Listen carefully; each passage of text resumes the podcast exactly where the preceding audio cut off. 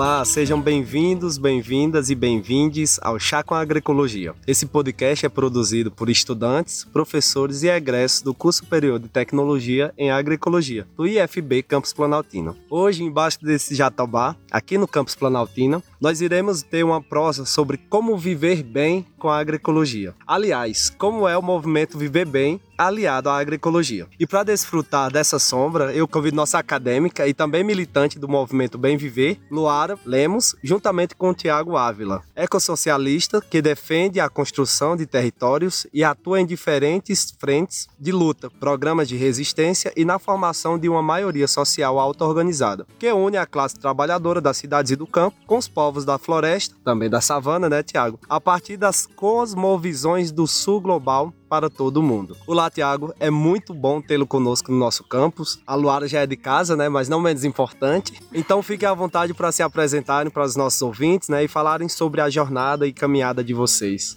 Então, acho que desde novinho a gente já vai questionando, né? E vendo que o mundo que a gente vive tem muitas problemáticas, mas eu vivi muito tempo, assim, sem entender o que estava acontecendo e como é que a gente poderia mudar, até que em 2018, no meio pro final, eu fui num ato que tinha e aí a galera viu uma galera organizada, que era justamente o Thiago com outros companheiros. E a galera tava fazendo as banquinhas pela democracia, estavam começando a organização do primeiro mutirão pelo bem viver aqui no DF. E aí eu falei, caraca, eu preciso colar com essa galera aí.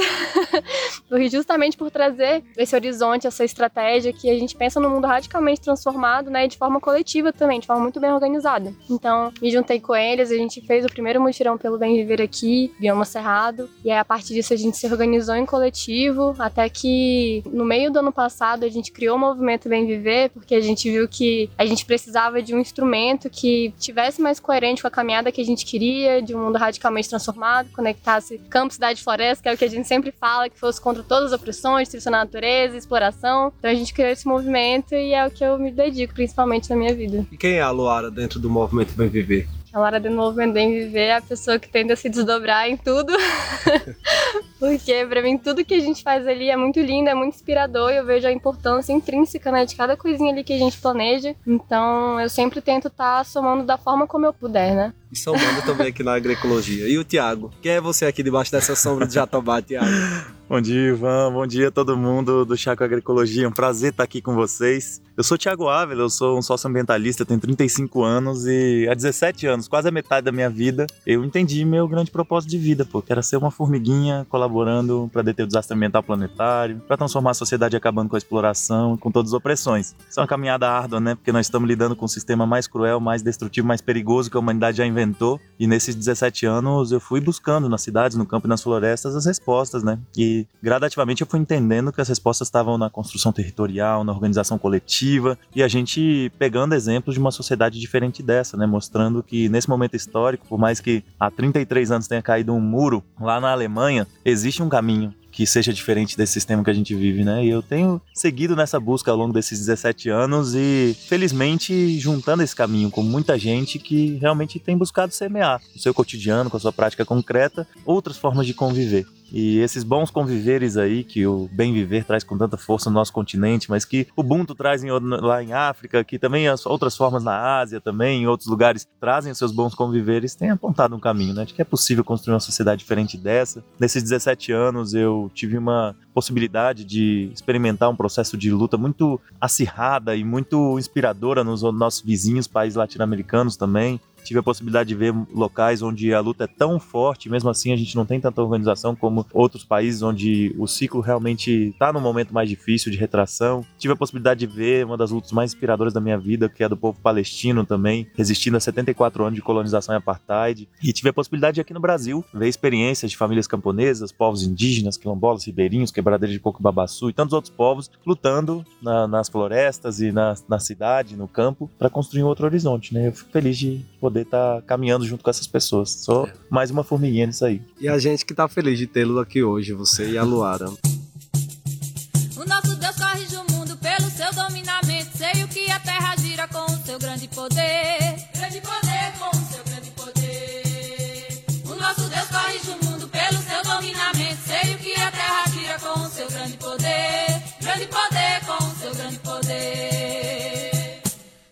Deu, a terra dá, a terra cria. Homem, a terra cria, a terra deu, a terra A terra voga, a terra dá o que tirar. A terra acaba com toda mal alegria. A terra acaba com o inseto que a terra cria, nascendo em cima da terra, nessa terra de viver. Vivendo na terra, que essa terra de comer tudo que vive nessa terra, pra essa terra é alimento. Deus corrige o mundo pelo seu dominamento.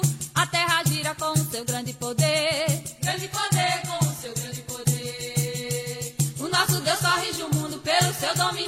Sei o que a terra gira com o seu grande poder.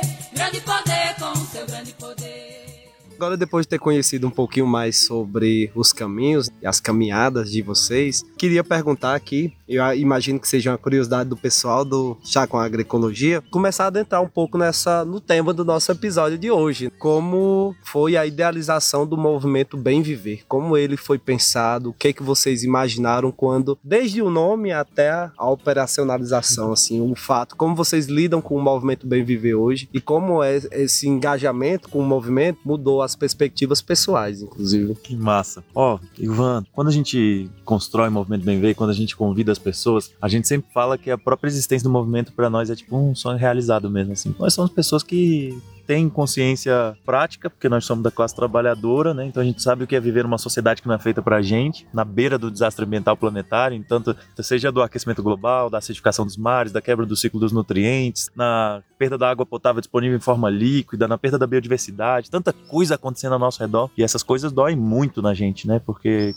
além dessa consciência prática de estar tá vivendo isso e saber que o desastre ambiental planetário é pago pela população mais pobre, pelos animais não humanos e o restante da natureza, né? Da qual a gente é parte, nós não estamos afastado dela, além de perceber isso, né, de que a gente paga a conta maior sobre isso, a gente percebia assim que também tinha essa possibilidade de construir algo no lugar, né? E a gente via, analisando a história das revoluções, de que a gente tem possibilidade, que o único caminho enquanto parte da humanidade não é implementar um sistema de extração, produção, distribuição, consumo e descarte que vai destruir a terra e, e colocar a gente para viver as piores coisas até lá. Assim. Então a gente entendeu que nesse momento de crise estrutural desse sistema que a gente vive, se a gente não aponta uma alternativa, nós realmente vamos viver o sofrimento até o fim. E ao contrário, se a gente analisa a história das revoluções, a gente vai vendo que tem momentos em que os povos se organizam a partir de uma lógica inspiradora de geração de consciência coletiva ali para construir um outro sistema no lugar desse. E tem povos que, inclusive, nunca aceitaram se incorporar a esse sistema. Então, era analisando isso, de que a gente vive numa sociedade que explora, oprime e destrói a natureza e que essas três coisas são interdependentes entre si, né? Porque ao mesmo tempo que a pessoa é explorada por um sistema, eu ficava sempre muito impressionado com isso, né? De que as pessoas, certo momento,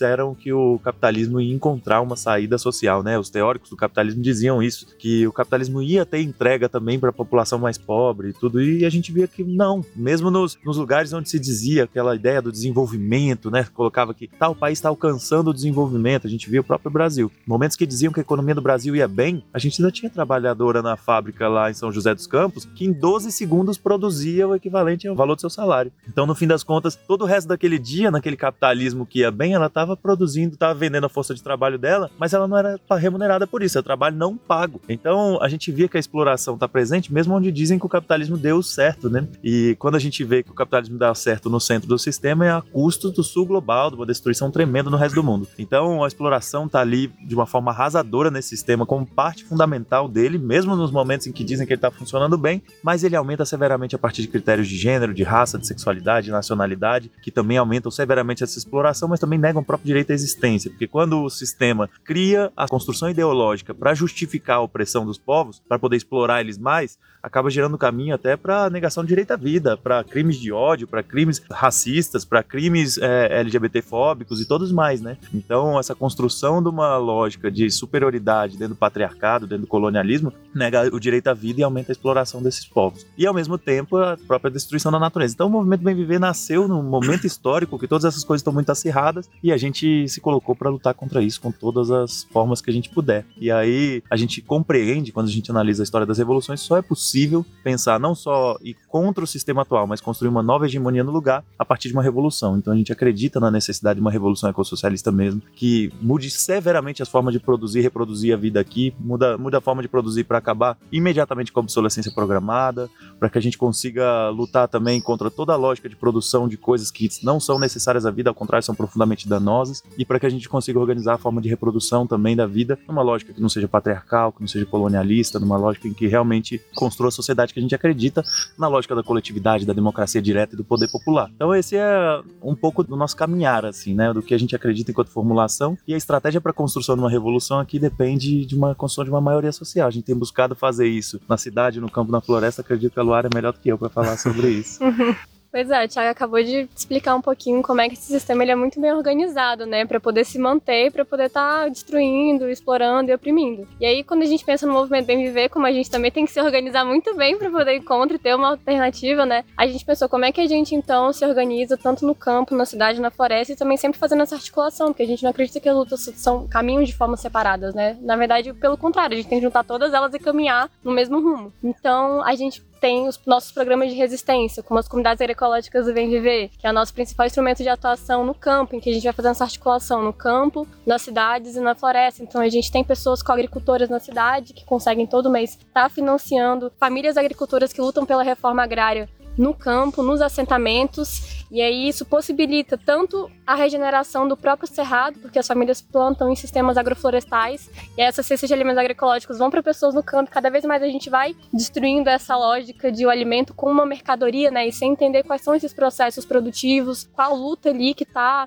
intrínseca, né, aquela produção daqueles alimentos. E aí, além disso, isso também possibilita que sempre tenham cestas de doação que vão para territórios periféricos, que vão para pessoas que estão resistindo, então uma situação precarizada de pessoas lutadoras também. E aí, tudo isso a gente vai fazendo articulação, então, entre campo e cidade, para a gente cada vez mais estar tá fortalecendo a luta, também levando dignidade para a classe trabalhadora no campo e caminhando junto, né, nessa transformação de mundo. E além da, desse nosso principal instrumento de atuação no campo, a gente também tem o nosso principal instrumento de atuação nos os territórios periféricos nas cidades, que são os territórios coletivos. Então a gente pensa, quando a gente fala em reazamento territorial, né, da gente chegar lá e não só tá pautando o debate, fazer um trabalho de base, dizendo como quais são os problemas do mundo e o que, que a gente deve estar tá, ter noção do que, que envolve a vida daquelas pessoas, mas a gente colocar em prática ali, junto com a comunidade, da comunidade para a comunidade, serviços autogestionados. Então a gente vê a partir daqueles territórios quais são as contradições, o que, que ali as pessoas estão precisando, o que, que ali está faltando, né? Mas não faltando no sentido delas terem que buscar para fora, mas ali dentro da comunidade elas já conseguirem ter as condições de, de autogestão mesmo para poder estar tá cada vez mais não dependendo desse sistema, né? Não dependendo do, do governo que a gente vê que a maioria tá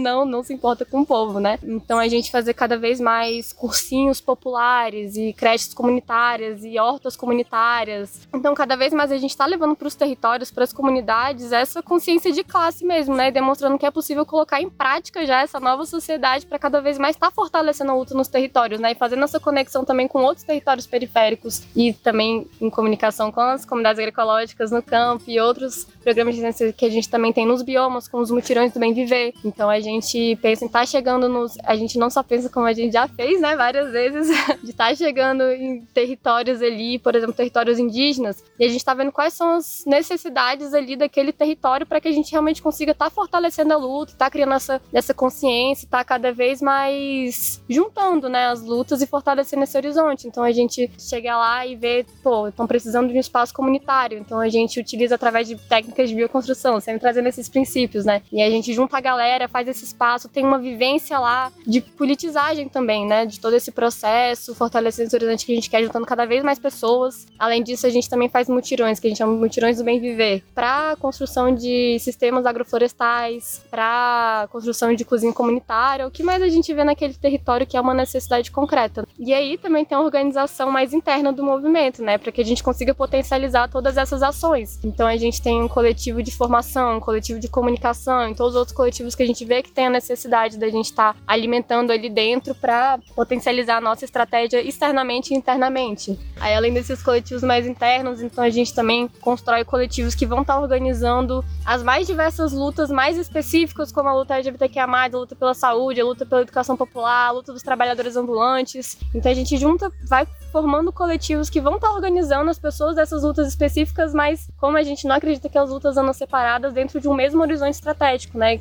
De forma que cada coletivo, cada programa de resistência vão, vão ali se retroalimentando dessa mesma estratégia. Então, isso é mais ou menos como a gente se organiza enquanto o movimento vem viver para poder estar tá concretizando. Né? Eu Isso acho... é revolução. Isso, eu acredito que você já respondeu boa parte do que eu ia perguntar, que é exatamente sobre a relação entre a agroecologia e o movimento Bem Viver. Mas tudo Nossa. que você acabou de falar tudo é abraçado pela agroecologia. E você aqui, enquanto acadêmica da agroecologia, já deve ter percebido isso. Eu acho que você está no Sim. lugar certo. Enfim, a agroecologia tem muito a ganhar com a sua participação e você, inclusive, sendo ponte entre o curso e o movimento Bem Viver. Mas uma indagação que eu vou fazer aqui agora para o Tiago, que ele falou sobre um novo formato que seria pautado no movimento, não sei se seria exatamente movimento, talvez seja ideologia, eu acho que uhum. sobre que pauta no ecossocialismo. E aí aqui na agroecologia, a gente sempre discute muito sobre uma visão mercadológica que a gente tem sobre o conceito de desenvolvimento sustentável. Até porque quando a gente vai analisar essa parte de desenvolvimento. A gente sempre já relaciona com produção, uhum. com lucro, com capital. Então, o que a gente tenta abordar aqui é um conceito pautado no envolvimento sustentável, uhum. que a gente coloca ou a gente enxerga os povos tradicionais, povos e comunidades tradicionais como principais agentes voltados para a conservação ambiental. Então, a gente está passando por esse caminho sustentável e o envolvimento sustentável é um passe para se alcançar esse caminho. E eu acho que isso faz todo todo sentido quando você começa a trazer aí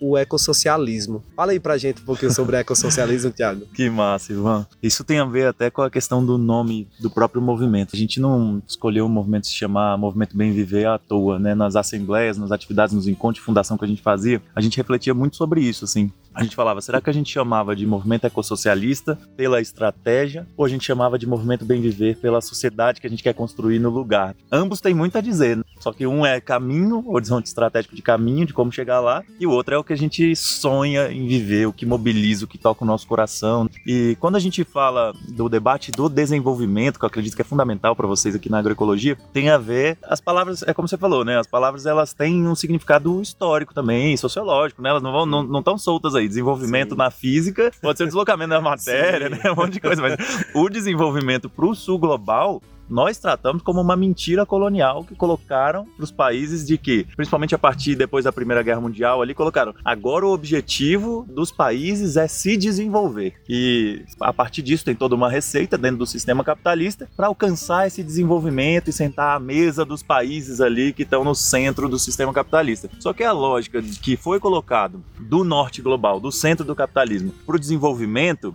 dos países do sul, principalmente do sul global, é uma lógica de sigam sendo primários exportadores. Então, no caso do Brasil, siga sendo um grande fazendão, siga sendo uma grande mina a céu aberto, siga sendo um grande poço de petróleo, siga entregando suas finanças desregulamentadas para especulação financeira, ou seja, sigam sendo um cassino para a gente também. E se vocês fizerem isso muito bem, vocês vão conseguir pegar um, uma pequena fração das migalhas que sobrarem para vocês, investir em programas sociais. Quem sabe um dia vocês sentem à mesa com a gente dos países desenvolvidos. Aí a gente gente vai vendo isso, de que o centro do sistema quer de nós que a gente siga uma receita bem obediente no que eles chamam de divisão internacional do trabalho, que a gente siga sendo o primário exportador. Então, a lógica do desenvolvimento no que se aplica ao Brasil é a gente seguir sendo realmente esse país primário exportador, obediente na produção de petróleo, na produção do agronegócio, na produção da mega mineração e na especulação financeira mesmo, com a própria lógica da dívida pública, o funcionamento dela. Então, uma receita impossível. Todos os países que aplicaram essa receita, dos Estados Unidos, do FMI, do Banco Mundial, para se desenvolver, efetivamente nunca se desenvolveram. Então é algo estranho pensar isso, né? De que o nosso caminho é o desenvolvimento. E o bem viver, ele vem com uma lógica para quebrar isso de vez, né? Quando a gente vê a formulação do povo quechua, do povo aimara, do povo guarani, é sempre uma lógica de outra relação com a natureza. Nunca que na cosmovisão dos povos originários aqui dessa terra, que mantém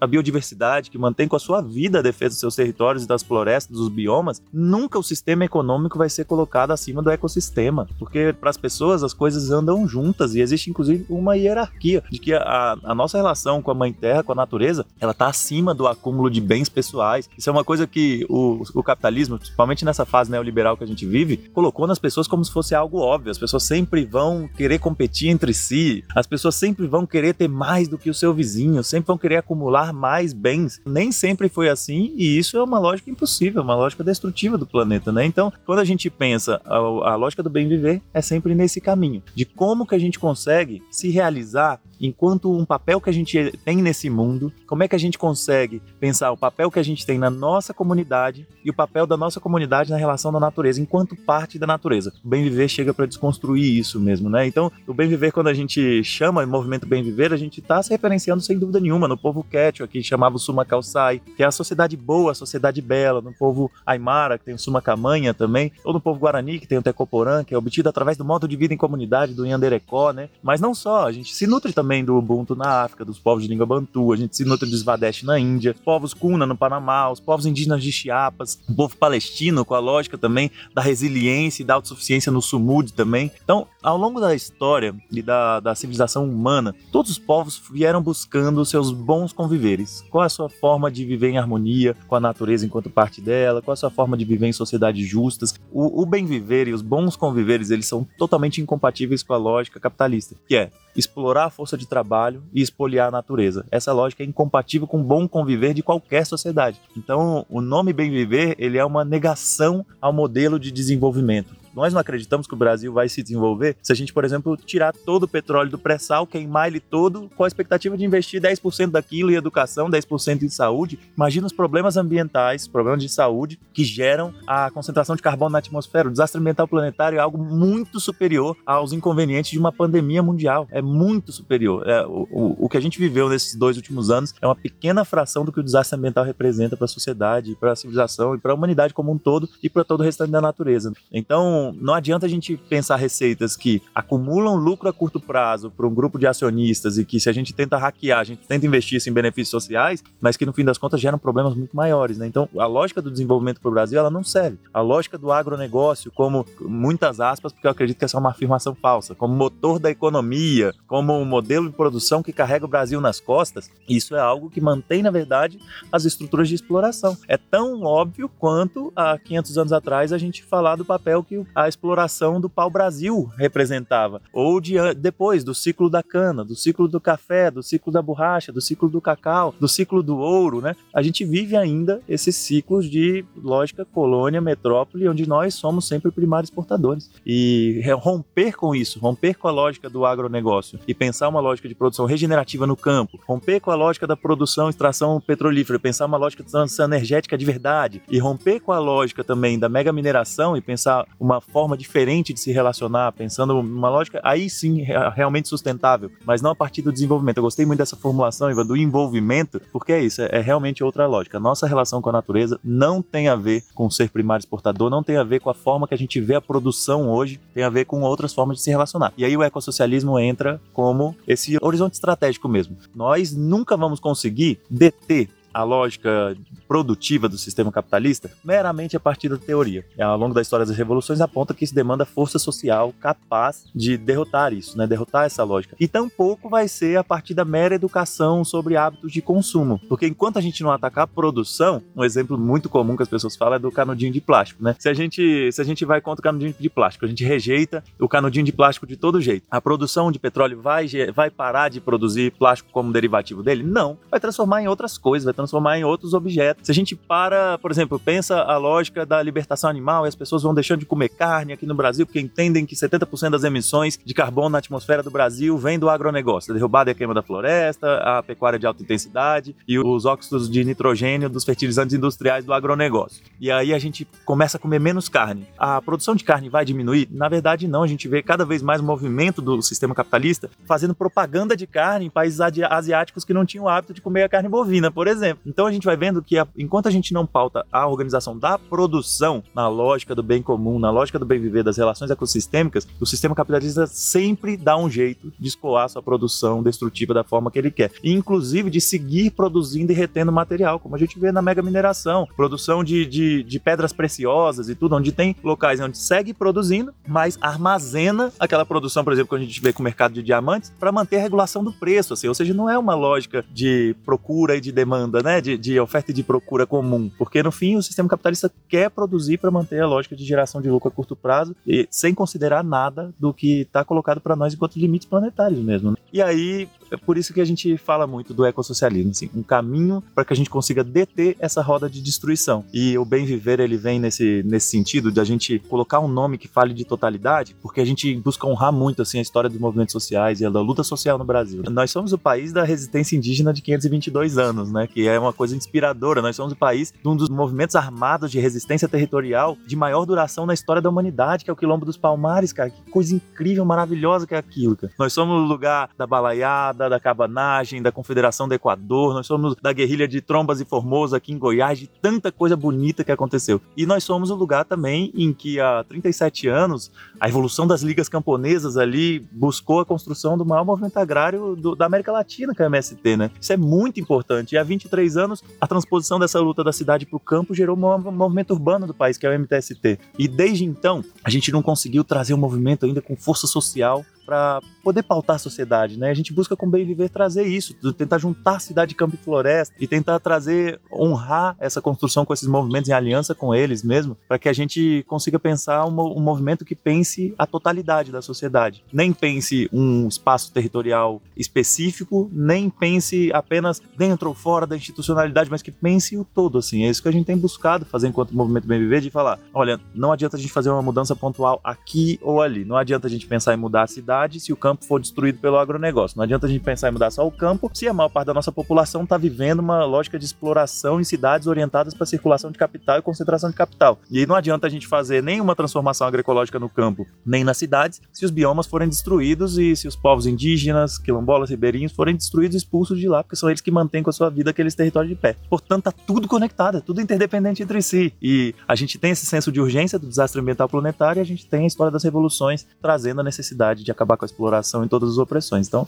essa é a marca histórica de onde a gente está. Assim, numa década decisiva, a gente precisa fazer esforços além do que a gente entendia que era necessário. Então, o senso de urgência é uma coisa que marca muito a galera do movimento BNV. Gente que precisa transformar a sociedade e dedica uma boa parcela da sua energia de vida a isso, assim, essa grande missão histórica. Isso é uma tarefa dura, mas também é profundamente realizadora nas relações sociais que a gente constrói. Ao a gente ver que as pequenas vitórias, elas nutrem a gente, mesmo em momentos difíceis como esse, né, no, no meio de um genocídio e de ecocídio que a gente vive no nosso país, a gente ainda tem pequenas vitórias. Quando a gente vê famílias regenerando o cerrado em sistemas agroflorestais ou agrocerratenses, como vocês trazem aqui, né? né? Quando a gente vê pessoas fazendo mutirões e coisas lindas, se auto-organizando na cidade, como o Luara falou, a gente vai vendo o que é possível, né? Estamos dentro do, do que é possível, a gente está tentando cumprir a principal tarefa da humanidade, que é fazer uma revolução e acabar com um sistema que está acabando com o planeta. Tudo isso está resguardado pelos princípios do ecossocialismo, é isso? Sem dúvida nenhuma. O ecossocialismo, no fim, é isso. É, é, um horizonte revolucionário que se nutre da história das revoluções, se nutre do marxismo. Portanto, a gente acredita numa sociedade sem classes. O capitalismo ele se arvora na exploração da força de trabalho porque se arvora no direito de propriedade privada dos meios de produção. E se arvora na exploração da natureza porque vê a natureza como objeto de lucro, tal dos recursos naturais, né? Vê como mera matéria-prima. Exatamente. Recurso.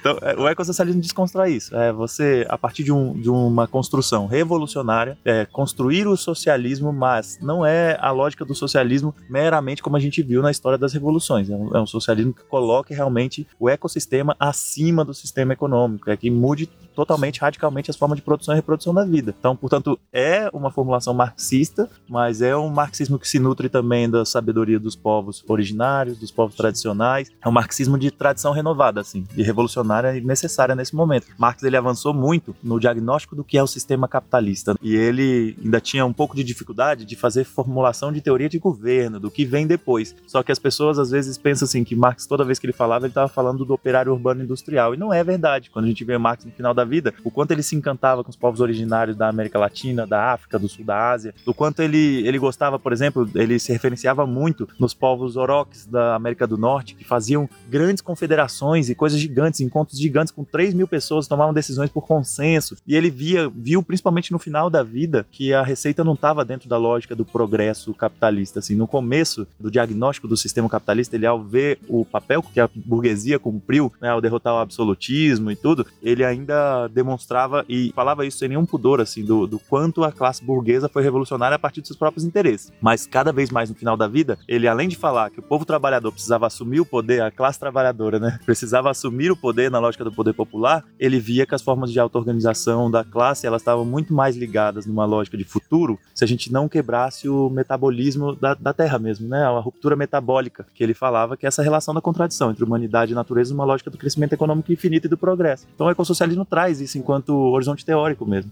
E é bonito a gente poder fazer parte disso, assim. A gente precisa sim fazer uma revolução, só que essa revolução não pode ser produtivista, ela não pode seguir tratando a natureza como recurso natural, e a gente precisa realmente é, pensar mesmo essa lógica revolucionária dessa nova relação. Sim. É interessante quando você traz o ecossistema como solo para todos esses pensamentos, ideologias, princípios, porque se a gente vai analisar todas as crises que a gente vem passando, né? Crise ambiental, barra climática, crise energética, crise social, tudo está relacionado com essa forma que a gente enxerga o que é meio ambiente e essa visão mercadológica de recurso. Que recursos são esses? São bens naturais. E esses bens, eles infelizmente, eles não são infinitos, pelo contrário. A gente já alcançou essa capacidade de suporte. A gente já chegou nesse momento. A gente já está devendo. Então, de certa forma, a gente precisa entender um pouquinho sobre essas questões relacionadas à sustentabilidade e o que é regenerativo. Inclusive, a gente precisa regenerar, não mais sustentar da forma que a gente já está se deparando hoje. Né?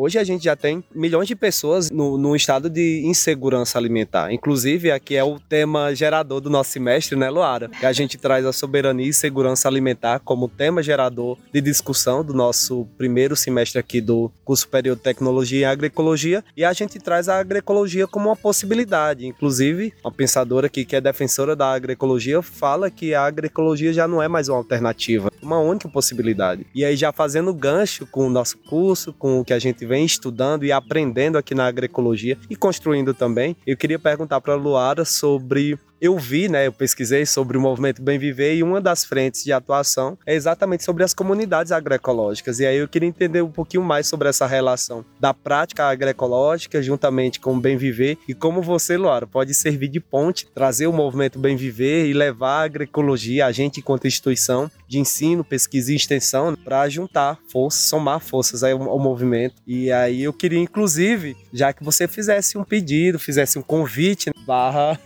barra chamado mesmo, assim, seria mesmo uma convocação para o pessoal da agroecologia, da nossa comunidade do campus Planaltina, para se engajar, conhecer um pouquinho mais sobre o movimento Bem Viver e como a gente pode ser atores nesse processo de transição agroecológica, social. É isso, Lara. Fico feliz com essa ideia porque eu acho que é justamente a oportunidade de a gente estar tá colocando em prática, numa perspectiva de totalidade, que é o que a agroecologia deve trazer, todas essas práticas que a gente já colocou, toda essa necessidade de mudança. Então, como a gente falou um pouquinho do início, como é que a gente vai ter uma atuação no campo, só que ainda assim conectado com essa perspectiva de totalidade, conectado com todas as lutas, com a cidade, com as florestas. Então, a gente pensou nas comunidades agroecológicas como um programa que vai estar tá tendo várias potencialidades ali de estar tá juntando as pessoas, de estar tá trazendo essa consciência de classe, de estar tá retroalimentando todas as outras lutas e construções que a gente tem. Então, as pessoas podem somar, por exemplo, os mutirões que a gente tem mensalmente no assentamento, no assentamento Canaã, lá em Braslândia. Então, a gente vai lá, todo mundo tem uma vivência de um dia, às vezes também tem é, vivências permaculturais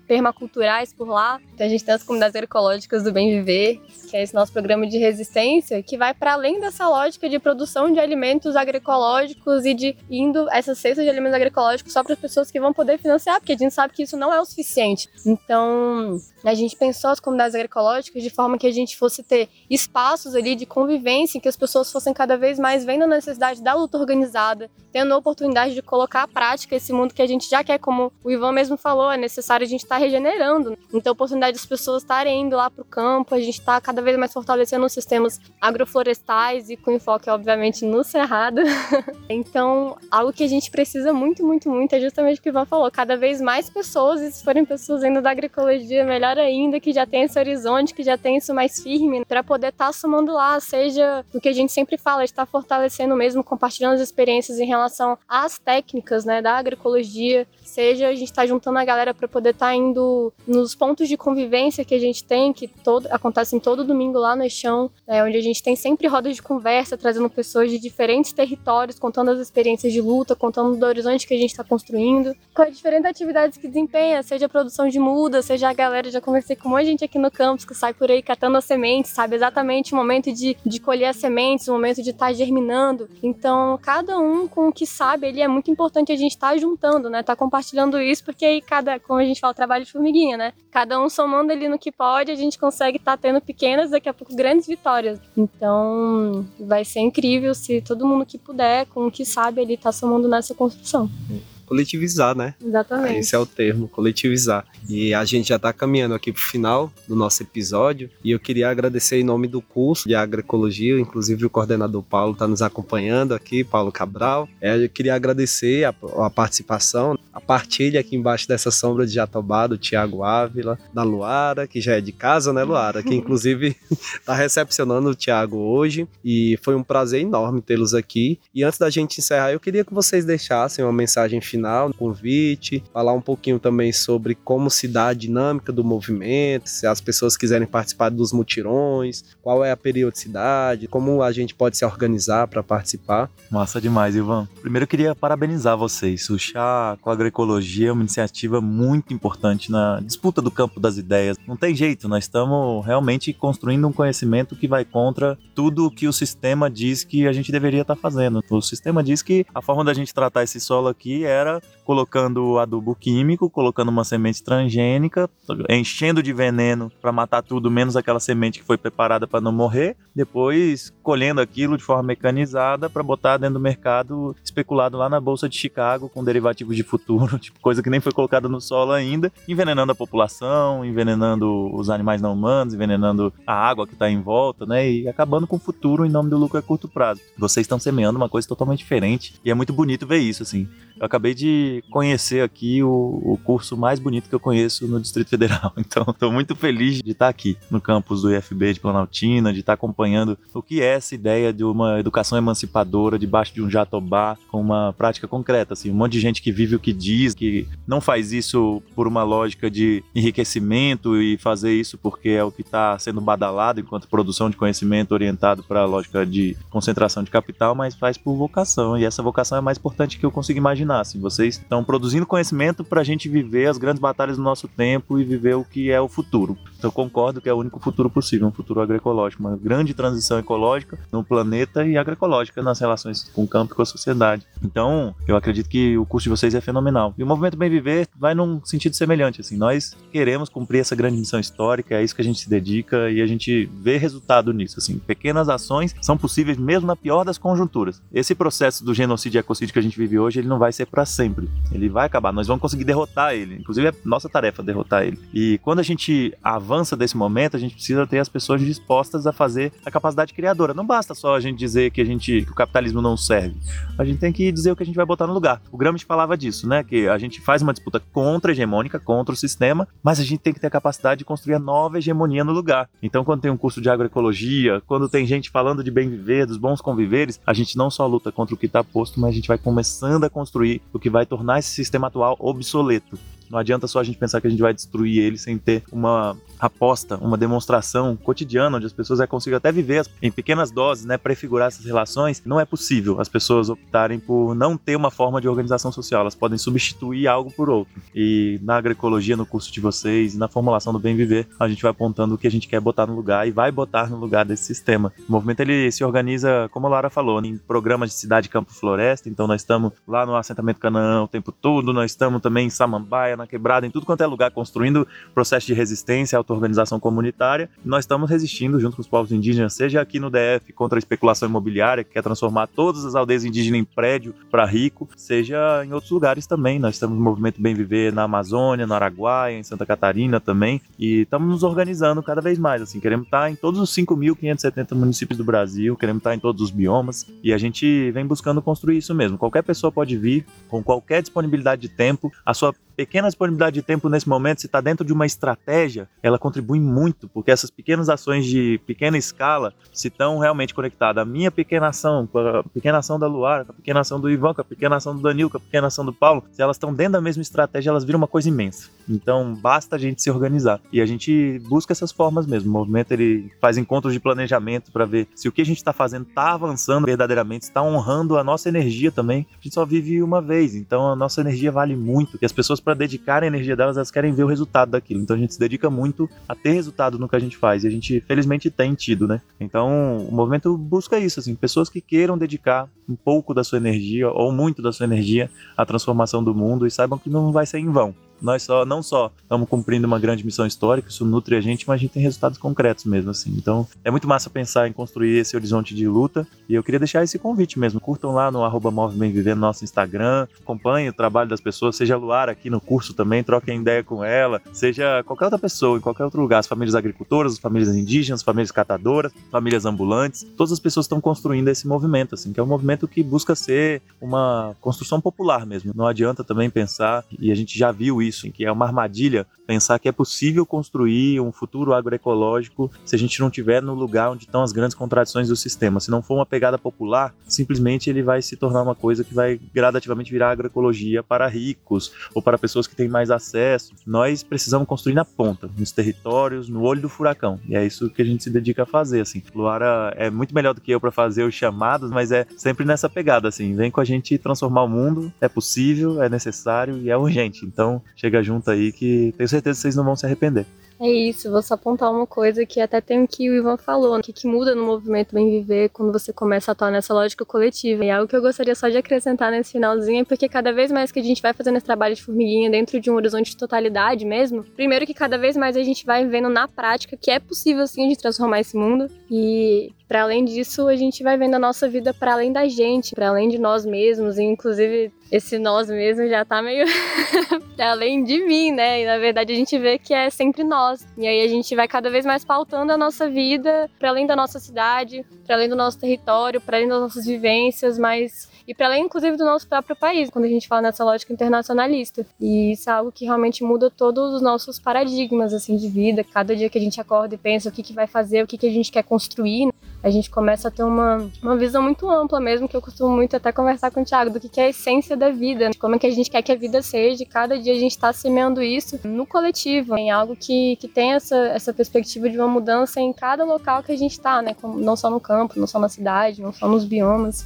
Então, nem sempre é fácil, a gente está lidando com as maiores contradições do sistema com algo que é muito perverso, é muito difícil, mas que cada esforço ali que a gente faz dentro de uma, de uma construção coletiva vale muito a pena. Então é isso, agora a gente vai fazer uma caminhada aqui pelo campus Planaltino, o Tiago, a Luara já conhece, né, mas o Tiago vai conhecer um pouquinho mais do nosso campus, das potencialidades agroecológicas que a gente tem aqui no nosso território. E para você, ouvinte do Chá com Agroecologia, muito obrigado pela escuta, né, pela companhia. Lembrando que toda sexta-feira, às 17 horas, naquele horário do chá, a gente lança um episódio novo com a temática relacionada à agroecologia. Vocês já sabem que não é limitado, pelo contrário, a agroecologia é transversal, tudo tá agroecologia é vida e tudo gera vida e tudo está em torno da vida. Né? Então, toda sexta-feira, às 17 horas, você está convidado, convidada a sentar na mesa para tomar um chazinho, ouvindo o nosso podcast. E lembrando que a gente tem um e-mail, que é o chacomagroecologia.gmail.com, que a gente usa para receber críticas, sugestões, elogios principalmente. Então é isso, desde já, muito obrigado, bom fim de semana. Valeu, valeu pessoal, tamo junto. Obrigada pessoal, espero que todo mundo aí possa somar como da melhor forma que floresce nessa construção.